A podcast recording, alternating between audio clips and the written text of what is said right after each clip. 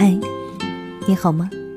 我是小苏，在每个睡不着的夜晚，我都会在这里给你讲个故事，陪你入睡。你也一定有过那种濒临崩溃的时刻吧？恨不得逃离这个世界。但熬过那段糟糕的日子，你就会发现，每一次破碎，都是一次重生。总有一段心酸的日子，需要你自己去挺过来。孤独的尽头，我们总可以遇见更强大的自己。今天的睡前故事呢，来自于莫那大叔。那些有车有房的中年人，是世界上最好欺负的。节目之外，如果想查看文字稿、歌单，都可以添加我的微信公众号，在公众号里搜索我的名字“小苏”，拂晓的小，苏醒的苏。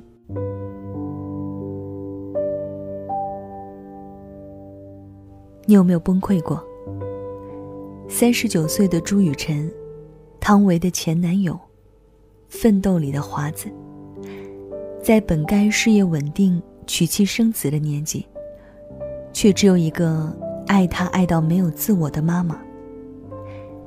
节目《我家那小子》里，在朋友离开后，他情绪崩溃，趴在桌子上哭了起来，直接躺进狗窝。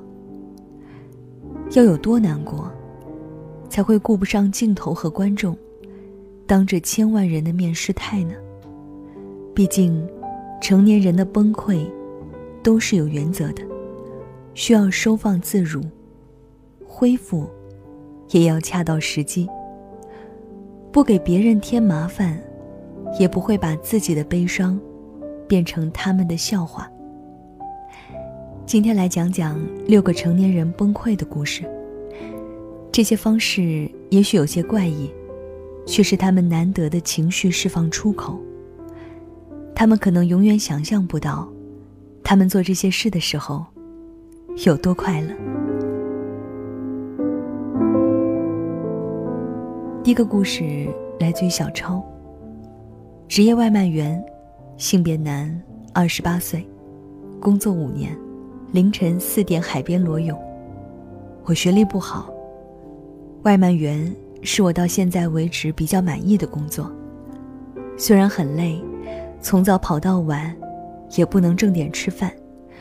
如果被顾客投诉，不仅赚不到钱，还要扣钱呢。我小时候最开心的事儿啊，就是去家旁边的水库游泳。现在的城市没有水库，只有大海。所以遇到投诉或者委屈，我就趁凌晨到海边裸泳，然后光着身子在沙滩上坐着，在晨练的人出来之前，穿好衣服回家。有时候不小心碰到人，以为我想不开要自杀，其实哪能呢？家里还有人等着我养，我怎么敢死呢？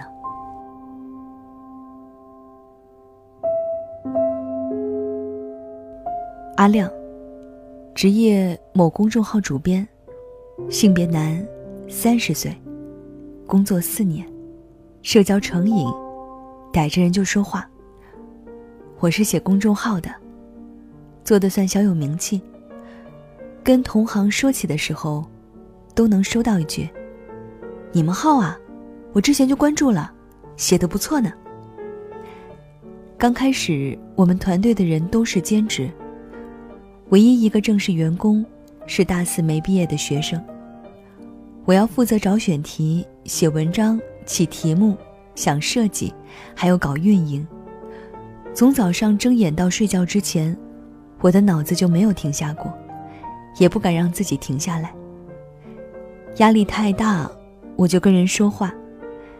在凌晨一点之前，我几乎没回过家，都是跟客户、同事。在外面喝酒聊天，如果一天没有得到有效信息输入，我就会觉得这天白过了。有时候实在找不到人，我就去便利店里跟店员聊天，结果没聊两句，小姑娘就谨慎地说：“我有男朋友了。”我朋友说：“人家都社交恐惧，到我这儿，就是社交成瘾。”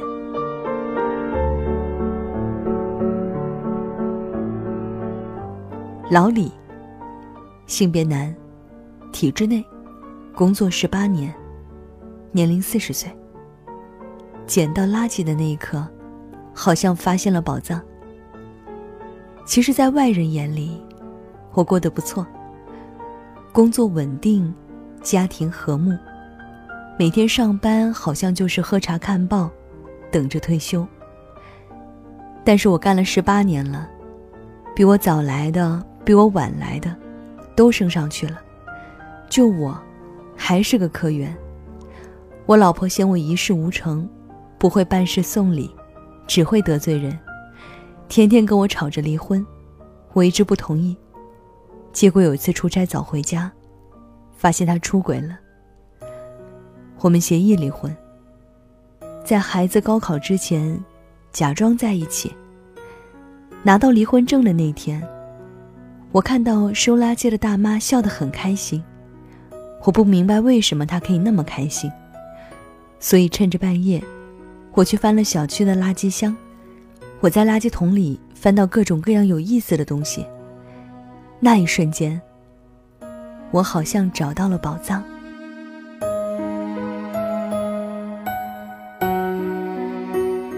阿乔，性别男，售货员。工作七年，年龄三十二岁。当女生的时候，可以不用那么累。谁也不知道，我不开心的时候会穿女装。电脑里有八个 G 我穿女装的照片儿。我知道这不太正常，但只有这样，我才能让自己放松一点。大概是因为从小我妈就一直跟我说。你是个男孩子，所以要怎样怎样。上小学的时候，我一直被班上一个胖姑娘欺负。有次，我实在受不了了，没控制住把她推倒了。我妈知道后，什么都没问，就打了我一顿。我想，当女生的话，是不是就不用那么累？所以养成了压力大的时候穿女装的习惯。我不敢让别人知道这事儿。有时候同事看到我的快递，我都说，给女朋友买的礼物。其实，我根本没有女朋友。电脑坏了也不敢修，怕照片被人看到，会被骂变态。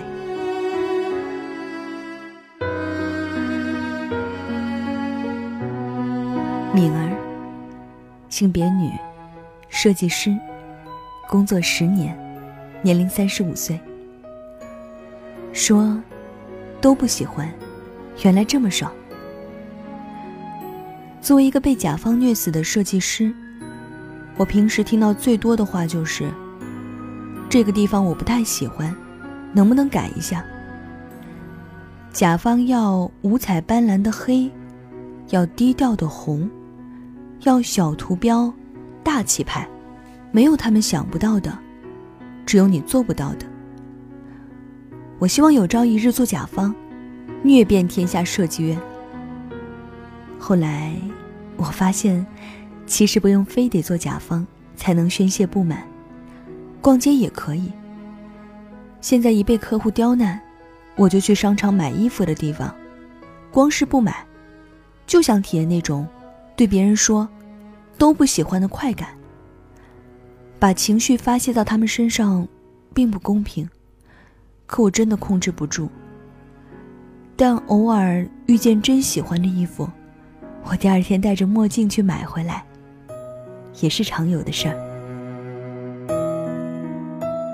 小美，性别女，某淘宝店店主，工作六年，年龄三十一岁。浴缸里憋气。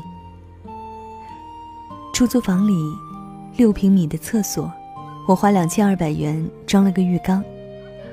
我最崩溃的时候，是被渣男和最好的闺蜜合伙骗了，还被逼着背了一屁股的债。知道的那天晚上，我躺在浴缸，把头埋进水里。一分多钟吧，我觉得自己可能要憋死了。脑子里闪现了我爸妈，最后挣扎着出来了。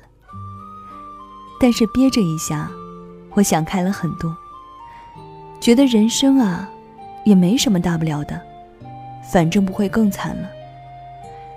现在我交了新的男朋友，店里的生意也上了正轨，有压力的时候，我还是会在浴缸里憋一下气，或者在水里泡着干一些事情。最夸张的是在里面绣十字绣，还把针掉进浴缸里，小心翼翼的找了半天。请回答：一九八八里，德善奶奶去世了，德善爸爸和姑姑们在葬礼上一直和别人喝酒闲聊，直到德善的伯伯进门，四个兄妹才崩溃大哭。原来大人们只是在忍。昨天看到这条微博，感触很深。年轻人被骂了，可能会立刻辞职；但那些有车有房有娃的中年人，就算被往死里骂了，也会选择再忍一下，因为这就是成人的世界。少的是好了。多的是忘了和算了，但其实你也可以选择偶尔当个孩子，偶尔自我卸下伪装，不用咬牙逞强，崩溃一场。只要崩溃过后，再笑着生活。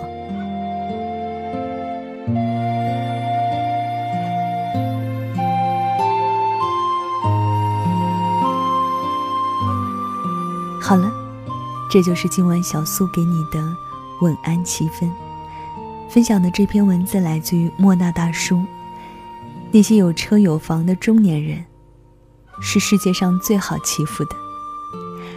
千万可不要欺负我们这些任劳任怨的中年人啊！其实说的不仅仅是中年人了，只是说，当你拥有的越多，你的责任就越大，你就越害怕失去。于是遇到磨难挫折，只能选择忍着。有的时候忍不住了，不如找个方式，让自己崩溃一下。崩溃完了之后，还是要满血复活的呀。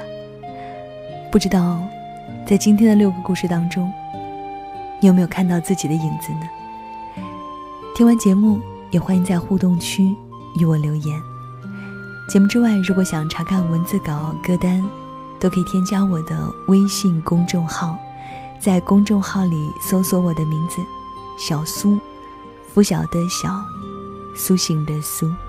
新浪微博搜索 “DJ 小苏”，也可以在公众号后台回复“微信”两个字，可以看到我个人微信的二维码。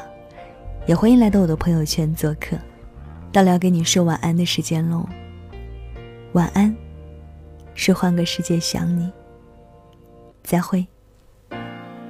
想得却不可得，你奈人生何？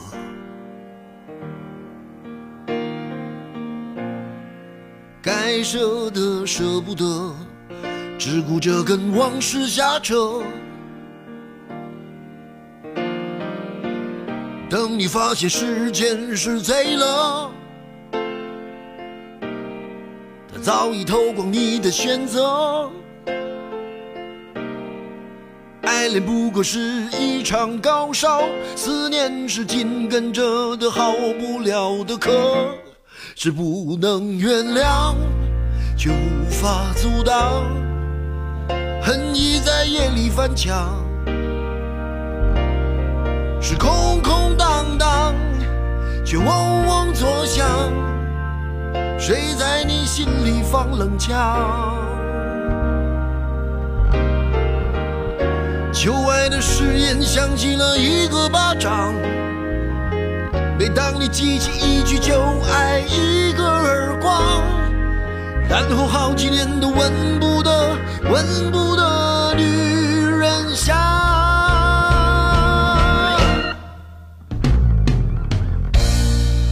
往事并不如烟是的在爱里念旧也不算美德。可惜恋爱不像写歌再认真也成不了风格。我问你，见过思念放过谁呢？不管你是累犯或是从无前科，我认识的只有那喝酒的分了，没见过分酒的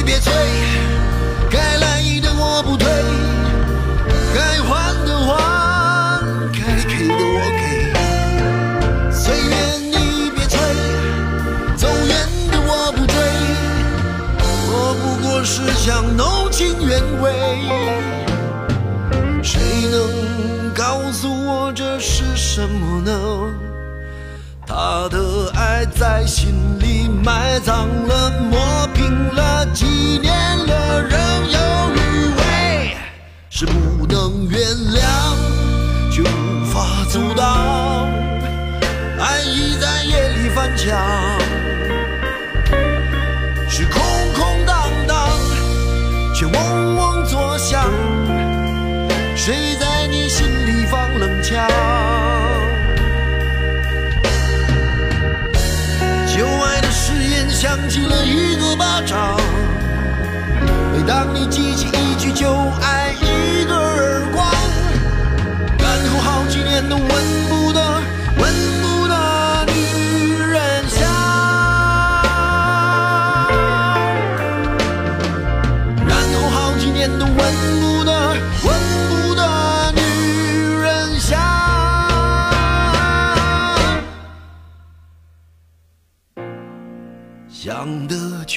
可得，你奈人生何？